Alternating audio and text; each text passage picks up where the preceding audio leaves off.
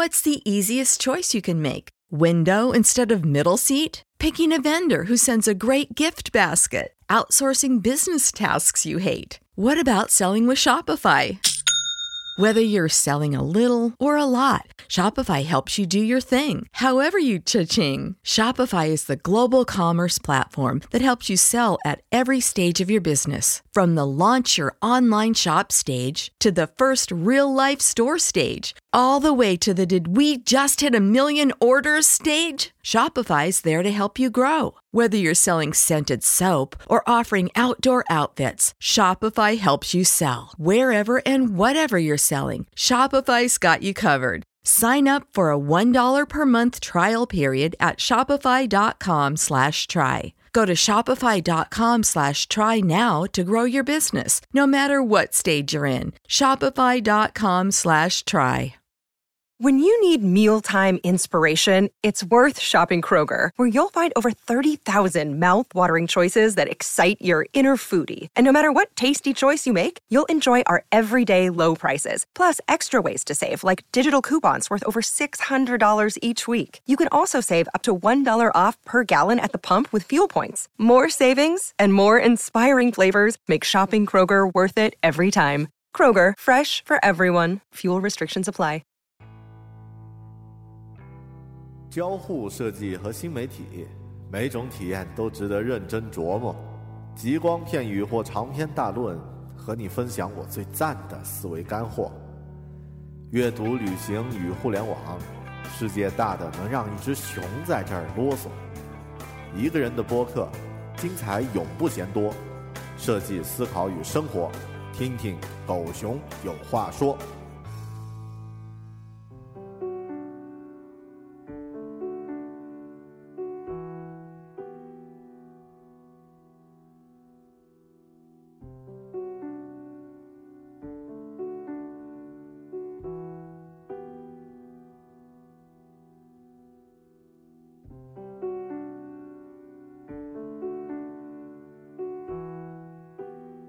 大家好，欢迎收听聚焦设计思考与生活的独立播客《狗熊有话说》（Bell Talk），我是主持人大狗熊。今天这期节目的标题呢是两种鸟类，实际的内容却和一本书有关。这个世界上有数不清的书，每天都还有大量的书问世，但它们的生命周期大多不长。比如写《歌剧魅影》的法国作家加斯通·勒鲁。一辈子写过几十本小说，流传到最后的也就只有《歌剧魅影》了。狗熊自己也写过一本书《苹果物语》，这本2012年出版的书，现在打开来看呢，一些软件和技巧都算是有点过时了。还好在这本书里我编了个爱情故事，生命周期稍微比那些大陆货的电脑教材呢要长一点。而有一些书呀，却像是美酒，时间越长，价值越深。小说类的虚构文学做到这一点还好，科学或是文化类的著作，价值也能随着这个时间上升的呢，真心不多见。我目前读过的书呢，就有两本这个领域的书做到了这一点，一本呢是 K.K. 凯文·凯利写的《失控》，另外一本呢就是和本期标题同名的这本书《黑天鹅》。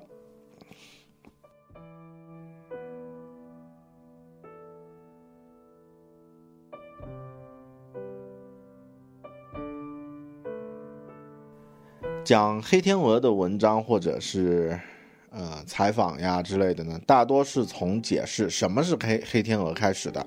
咱们今天呢换一个角度，从另一种鸟类开始，咱们先来讲一讲火鸡的故事。啊，对，就是那种感恩节吃的火鸡。想象你是一只从小生活在农场里的火鸡先生啊，每天的生活都特别的简单，特别的快乐，和同伴们追逐打闹一下。然后呢，可以睡到自然醒，每天呢还有和蔼可亲的这种狗熊叔叔呀，拿着食物来喂你，嗯，生活很开心是吧？直到感恩节前的星期三下午，一件意料之外的事情将发生在火鸡先生的身上，从而导致一次信念的转变。后面这句话说的文绉绉，但你懂的。这是英国哲学家罗素在进行归纳性问题讨论时举的一个关于意外的例子，我觉得非常好。呃，这个非常适合切入讨论黑天鹅事件的一个例子，就是这样的一个例子。在一九零七年的时候呢，英国有一名叫做 E.J. Smith 的老船长说了一句话，说了一段话啊，他这么说的：根据我所有的经验，我没有遇到过任何值得一提的事故。我在整个海上生涯呢，只见过一次遇险的船只，我从来未没有见过失事的船只，从未处于失事的危险中，也从未陷入任何有可能变化为灾难的险境。啊，他说的是这样的一段话。老船长啊，德高望重啊，见多识广呀。他这段话呢，啊，这个不管船员还是他的合作伙伴或者他的乘客呢，都非常认同。啊，对了，这个老船长驾驶的船呢，名字叫做泰坦尼克。好吧，一九一二年，泰坦尼克号沉没，成为至今人类历史上最惨重、最致命的一个灾难。泰坦尼克就是一只黑天鹅，而德高望重的这个 Smith 老船长呢，他不幸就是一个火鸡先生。一九一二年四月十四日傍晚的这个时间，泰坦尼克是晚上十一点多沉没的，啊，这个触礁的，触冰山的啊。一九一二年十四月十四日傍晚的这个时间呢，就是他的感恩节。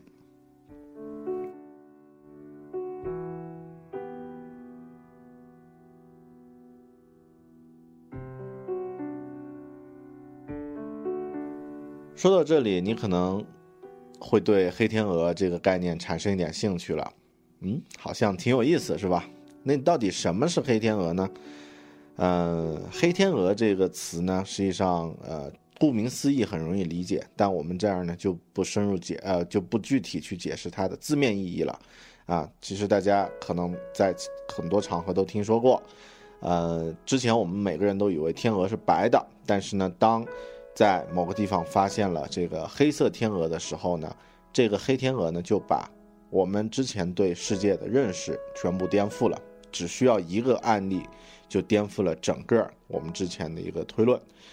所以，黑天鹅呢，是指满足稀有性、极大的冲击性和事后可预测性的事件。黑天鹅说明我们对通过观察或者经验获得的知识呢，具有严重的局限性和脆弱性。所以，这个时代呢，是一个黑天鹅频繁出没的时代。历史和社会它不是缓慢爬行的，是一步一步跳跃的。这个是作者塔勒布在《黑天鹅》的书里面提出来的观点。他们从一个断层呢跃上另一个断层，期间极少有波折。而我们呢，还有历史学家呢，喜欢相信那些我们能够预测的小的逐步的演变。但其实历史是无法预测的。呃，法国的一个哲学家叫卡尔波普尔，他有一个论点。是这么说的：为了预测历史事件呢，你需要去预测技术创新，而技术创新呢，从根本上是无法预测的。我在读书读到这一段的时候呢，点头点得像啄木鸟一样啊，因为作为一个理科生啊，作为一个科技型的这个科技宅男，呃，我相当认同这样的一个观点。技术创新推动人类前进的故事呢，其实都是单点突破。一个技术环节解决以后呢，一整片完全不同的风景就会展开，就像是电影《疯狂原始人》里面啊，他们那个原始人登上一个新大陆，完全不一样的一片风景呢就会展开了。呃，原始人他无法想象有轮子之后的社会会是什么样子，欧洲人也不会想象。也无法理解啊！蒙古人凭借一个马镫这个小发明，就征服了欧亚大陆。呃，冷兵器时代的弓箭手呢，无法去想象火炮；马车时代的这个呃这个人呢，无法去想象汽车。我们在十岁的时候呢，也无法去想象一个 iPhone 现在可以做那么多的事情。这些技术革新都是不可以预测得到的。马车时代的人，谁能预测真正会有汽车出现呢？其实黑天鹅一直存在着，但我们假装黑天鹅现象不存在，因为人的本性呢不习惯黑天鹅现象。我们只关注从观察中的事物中预先挑出来那部分，从它推及到没有观察的部分。我们的这个大脑呢只关注一些有明显定义的不确定性现象，一些特定的黑天鹅现象。我们所看到的并不一定是全部。历史呢把黑天鹅现象隐藏起来了。使我们对这些事件发生的概率呢产生错误的观念，然后呢，我们还会拿一些符合我们对明显模式偏好的故事来欺骗自己，比如星座啊，这个金牛座一定是好色贪财的，啊，这个狮子座一定是耀武扬威的。这些原因呢，被称为这个书里呢用很，呃很专业的语言去描述了。它有一些名词，比如说证实谬误、叙述谬误、过滤性错误、沉默的证据，这些呢都是让我们对黑天鹅视而不见的绊脚石。很多事情呢，在发生过的之后，发生过的当时本来被认为是完全不可思议的，但是事件发生之后呢，看上去没有那么不可思议了。这种叫做事后合理性啊，事后合理性呢，表面上会降低了事件的稀有性，使这个事件呢看起来很容易理解。在这个时代呢，对以用过去的经验去对未来进行预测的方式已经不太合时宜了。呃，我们古代的这个圣贤都说，这个干嘛去创新呢？这个老老老的这个经验和方法呢，都是好的。这个时代呢，其实不是这样了。大的事件并不一定非要有先例。第一次世界大战在发生的时候是史无前例的。一九八七年的股市啊，这个彻底在一天内崩盘也是这样的。然后包括我们这辈人经历过的百年不遇的各种灾难。啊，这个过上一两个月就有一场百年不遇的大灾啊！你这个火灾也好，水灾也好，都是以前并没有先例的，所以仅凭过去进行预测呢，不太可能。呃，作为一个留级生啊，我大学学的是物理学。呃，物理学呢有两个领域，一个领域呢是以牛顿为代表的经典力学领域。还有个领域呢，是以爱因斯坦为代表的量子力学。历史和社会呢，它其实在现在这个时代呢，已经不再是平滑过渡的经典力学了。如果它曾经是，那么现在也不再是了。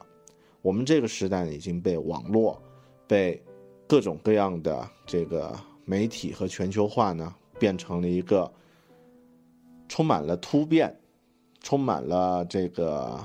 啊，跃迁的这样的一个量子力学的一个时代，所以呃，这是一个黑天鹅频繁出现的一个时代。我们的生活呢是充满跳跃的突变的，而不是平缓的爬行。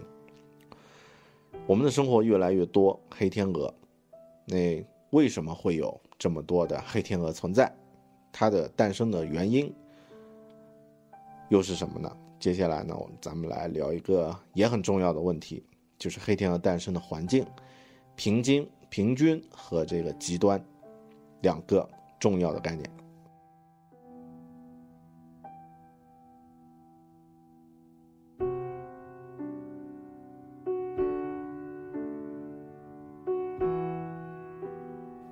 和黑天鹅现象直接相关的呢，是产生它的环境。在书里呢。作者塔勒布呢，创造了一个词，创造了一组词，叫“平均斯坦”和“极端斯坦”。极端斯坦呢，就是诞生它的这个黑天鹅的一个环境。斯坦呢，在这里是国度的意思啊，就是吉尔吉斯斯坦啊，啊，哈萨克斯坦啊，就是一个国家的一个意思。嗯，平均斯坦和极端斯坦呢，是两个截然相反的概念。在书中提到的平均斯坦呢，它不具有突破性，数量呢有限制，主要呢和物理量有关，然后呢更可能存在于古代的环境。我们生活中有一些东西，有一些指标呢是平均斯坦，比如说身高、体重、卡路里的摄入量、面包师傅的收入，啊，这个自然死亡率等等，这些都属于这个平均斯坦。而另外一个概念呢，叫做极端斯坦，它刚好和平均斯坦呢相反。极端斯坦呢具有突破性，赢家通吃，和数和数字有关，更可能存在于呃现代的环境。极端斯坦呢包包含的一些有关的一些指标呀，包括像财富、收入、图书的销量、金融市场、战战争的死亡人数、恐怖事件的死亡人数等等。咱们举一个平均和极端的例子啊，不然刚刚那么说太抽象了。一个房子里有十个人，不论男女老幼，如果把他们的身高或者体重这个数字拿出来的话，肯定有差别了，当然不会太大。甚至要出现像最高值是最低值两倍这样的差别呢，都很难。比如说我吧，大狗熊啊，虽然我在体重方面经常会是别人的两倍，哎呀，难受啊！但是至少身高不会出现这么夸张的对比啊。比如说我现在身高一米八，不可能出现这个我是别人的两倍这样的情况吧？很少这个几率。而如果是十个，不是这个这个十个男女老幼呢，是十个写东西的作家在一起。每个人都出过书啊，每个人呢，其中有九个呢，都像狗熊一样出过出版过一两本卖的还一般的这个书啊，卖出去了几千册，平均值啊在个四五千嘛，差不多了。而这个时候出现了第十个人，这个人名字叫 J.K. 罗琳，他写的书叫《哈利波特》，《哈利波特》呢一共卖了四亿册。那假设这个房间里面排第二名的这个作家卖了这个八千册。的这个这个书还是挺好的。罗琳一个人就是这间屋里排第二名的作家销量的五万倍，这个时候的平均数还有意义吗？把这些人加起来除以十的这个平均数是没有任何意义的，因为你实际上销量还是几千，但是平均数算下来呢，你可能已经是几十万了。我们现在这个时代呢，就是一个这样的极端情况，远多于平均情况的时代。在古代啊，在吟咏诗人和民谣歌手的这个古代，每个人都有自己的观众啊，写书的、唱歌的都有自己的观观众。你的工作有保障，不会因为有个某方某个远方的竞争者来威胁你的领地了。一个讲故事的人和面包师或者是铜匠一样，都有自己的市场。而且确信不太可能有谁会从遥远的远方来，把他赶出他的领域。但今天呢，少数人可能会夺走几乎一切，剩下的人几乎什么都得不到。就像刚刚那个出版的例子，当你是写儿童的这个魔幻小说的一个作家，碰到像 J.K. 罗琳这样的一个作者的话呢，你的市场已经被抢走很多了。有一些职业呀，比如说像什么牙医呀、咨询师呀、按摩师呀，这些收入呢是不会有突破性的，他们会受到在既定的时间服务的病人或者客户的最大数量的限制，也不会出现赢家通吃的情况，这个是好的。就是你，你就是再差的一个理发师傅，至少也可以靠自己的小区的常客来养活自己。所以，呃，这个时候呢，职业上呢也会有一些黑天鹅出现了。一般像这个音乐、文学或者是一些创作型的领域呢，可以算是成功集中的职业。从业者呢，把大部分的时间花在等待重大日子到来那天，而这一天呢，有可能永远都不会来。嗯，我们前段时间去美国出差的时候呢，同行的一位做音乐的朋友呀，不时手机会接到未知的号码打来的电话，狗熊我也经常接到，通常都是卖保险的。呃，所以我一般在这种出差的场合，未知的电话肯定不接了。而这位朋友呢，他总是会接，然后接起来呢，听上一两句呢就挂掉，叹手叹口气说：“哎，这帮搞销售的电话都追到美国了。”我说：“你可以不接未知电话的号码呀，啊，你可以不知未接号码的电话呀。”他说：“不行，那万一有什么重要的事情呢？”所以，这个就是。成功集中的职业，你在渴望着这个正面的黑天鹅出现。我们有的时候期待这种正面黑天鹅的出现，这个是很正常。当然，我们有的时候呢，却忘记去避免负面的黑天鹅出现了。嗯，在这本书里面呢，提到了另外一本很迷人的啊，据他的这个描写很迷人的一本意大利的小说，书名呢叫做《达达人的沙漠》。我觉得这本书可以找来去看一下。书里面呢，一个主角叫 Drogo，Drogo 呢是一个呃当兵的年轻人，他当这辈子做重大选择的时候呢，选呃选择了在沙漠里面等待和边境上的这个鞑靼人呃决一死战的一个机会，呃花了三十五年时间在这个边境呢进行等待，最终呢，当他的一生苦等的事情终于发生了，就是。啊，战争即将开始的时候呢，他却在一个路边的小酒馆里面垂死。他错过了等待一生的黑天鹅。实际上，我们的这个环境呀，现在生活的这个世界呀，充满了各种各样的黑天鹅。刚刚说的这些，如果我们仔细去想一想的话，其实都跟黑天鹅有关系。你对工作上的呃期待，你在生活中碰到的一些偶然的事件。现代世界呢是这个极端斯坦，不经常发生或者很少发生的事件呢，其实恰恰是主宰这个世界的重要的来源。所以这个是我们现在的一个时代的背景啦。我们现在生活在一个黑天鹅频繁出没的时代，那么你可以怎么去面对黑天鹅，或者说怎么来，嗯，抵御负面的黑天鹅对你的影响，然后尽量的去期盼正面的黑天鹅事件呢？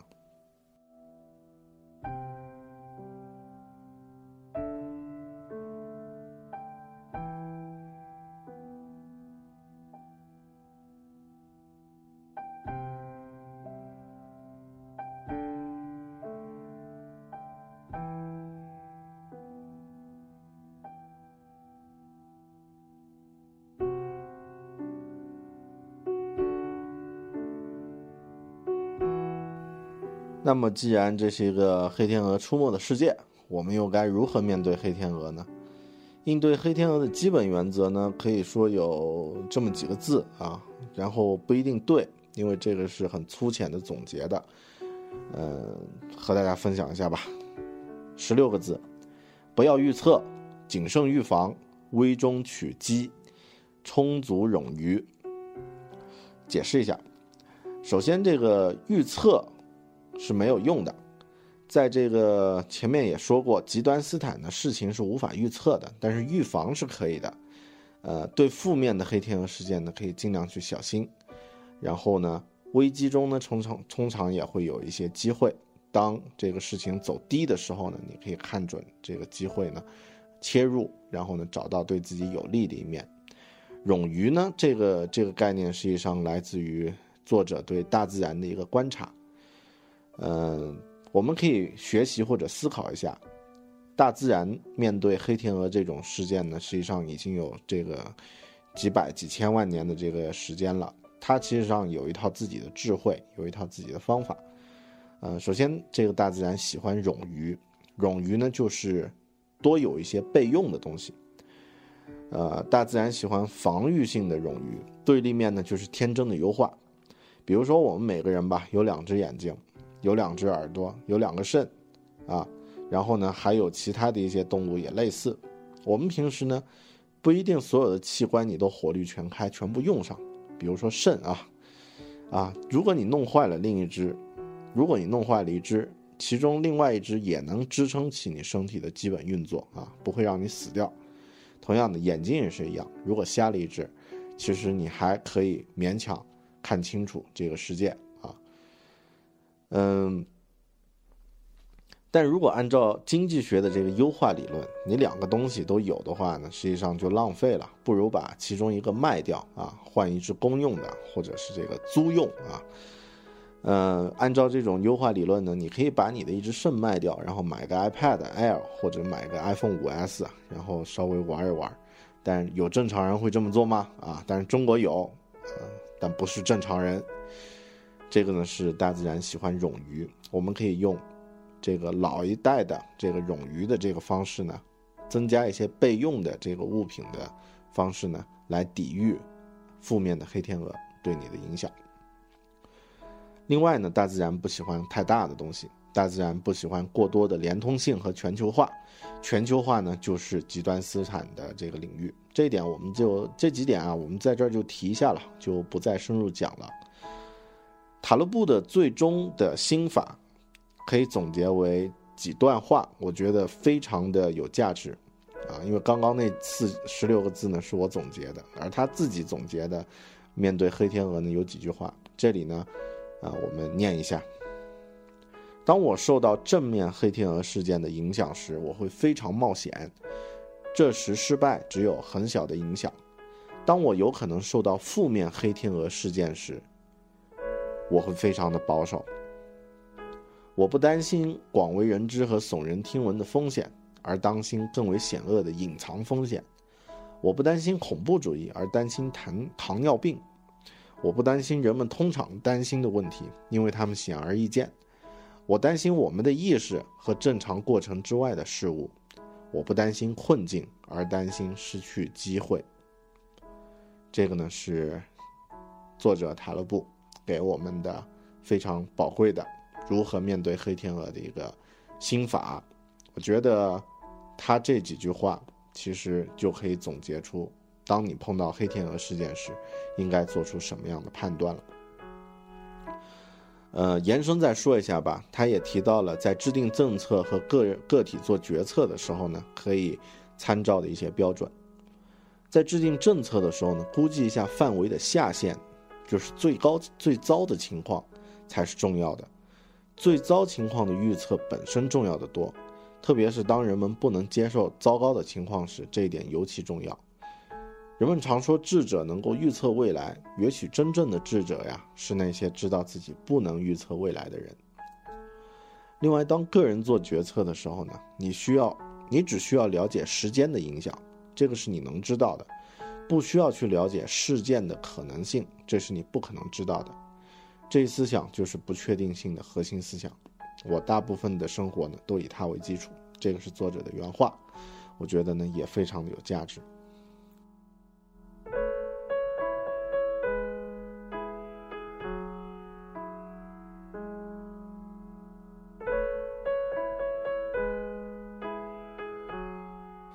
黑天鹅》这本书呢，是一本非常迷人的书。塔勒布除了在书里充分的展现出他在思考领域的这种珍贵的成果之外呢，还有不少智慧穿插在书的内容里。好吧，这么说感觉太书面化了。实际情况是，这个家伙啊，他思维敏捷，逻辑又周密，还有点钱。然后呢，以前又在金融交易所那种鬼地方工作过啊，这个吵架式交流的环境里面练出的。呃，这个和别人论战的这种神力，所以呢，他甚至把其他一些老教授挑动的要和他决斗，所以在这个书里呢，看他的一些吐槽，还有毒舌的这个段落也非常的过瘾。啊，这里摘抄几段啊，当他评论别人对他人身攻击的时候，他这么说的啊：针对智者本人，而不是针对思想的情绪化攻击，是一种很高的奉承。他说明那个人对你的观点根本讲不出有见地的话来。啊，那么读啊，还有一个比喻，另外他还写了一个比喻呢，我读的好爽啊，分享给大家一下。很多我警告过的忠诚的人，后来都因为我没有提前告诉他们这场危机而谴责我，他们已经想不起来了。一头刚刚开化的猪很难回想起他过去见过的一颗珍珠，因为他当时根本不知道那是什么。你看看，你看看这个人的毒舌啊！毒的，啊，反正毒的一刀插在心头的那种程度。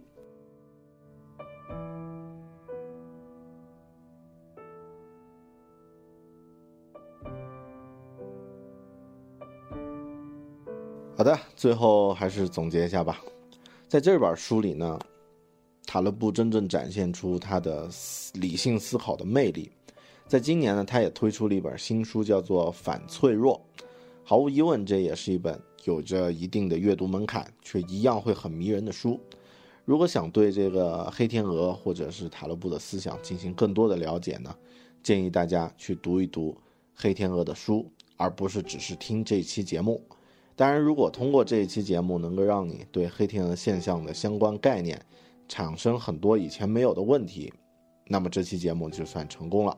其实这也是塔勒布在黑天鹅里面给我们的阅读建议。你不应该从书本中到问题里，而是相反，应该从问题中到书本里。好的，谢谢大家收听今天的《狗熊有话说》关于阅读的节目。今天我们聊的呢是一本叫做《黑天鹅》的书。如果你对这本书有更多的感受，或者对这期节目有更多的建议和想法呢，欢迎通过微信和我互动。另外呢，最近。大家可以多在这个 iTunes 里面呢，给《狗熊有话说》这个节目做一做评论。最近的留言和评论好少呀。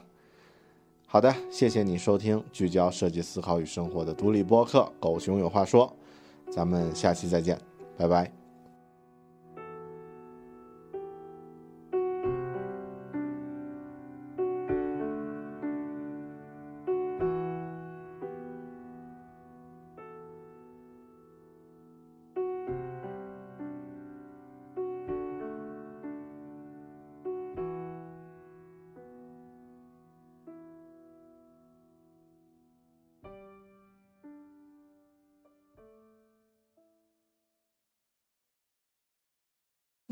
Need mealtime inspiration, it's worth shopping Kroger, where you'll find over 30,000 mouthwatering choices that excite your inner foodie. And no matter what tasty choice you make, you'll enjoy our everyday low prices, plus extra ways to save, like digital coupons worth over $600 each week. You can also save up to $1 off per gallon at the pump with fuel points. More savings and more inspiring flavors make shopping Kroger worth it every time. Kroger, fresh for everyone. Fuel restrictions apply. Save big on your Memorial Day barbecue, all in the Kroger app. Get half gallons of delicious Kroger milk for 129 each, then get flavorful Tyson natural boneless chicken breasts for 249 a pound, all with your card and a digital coupon.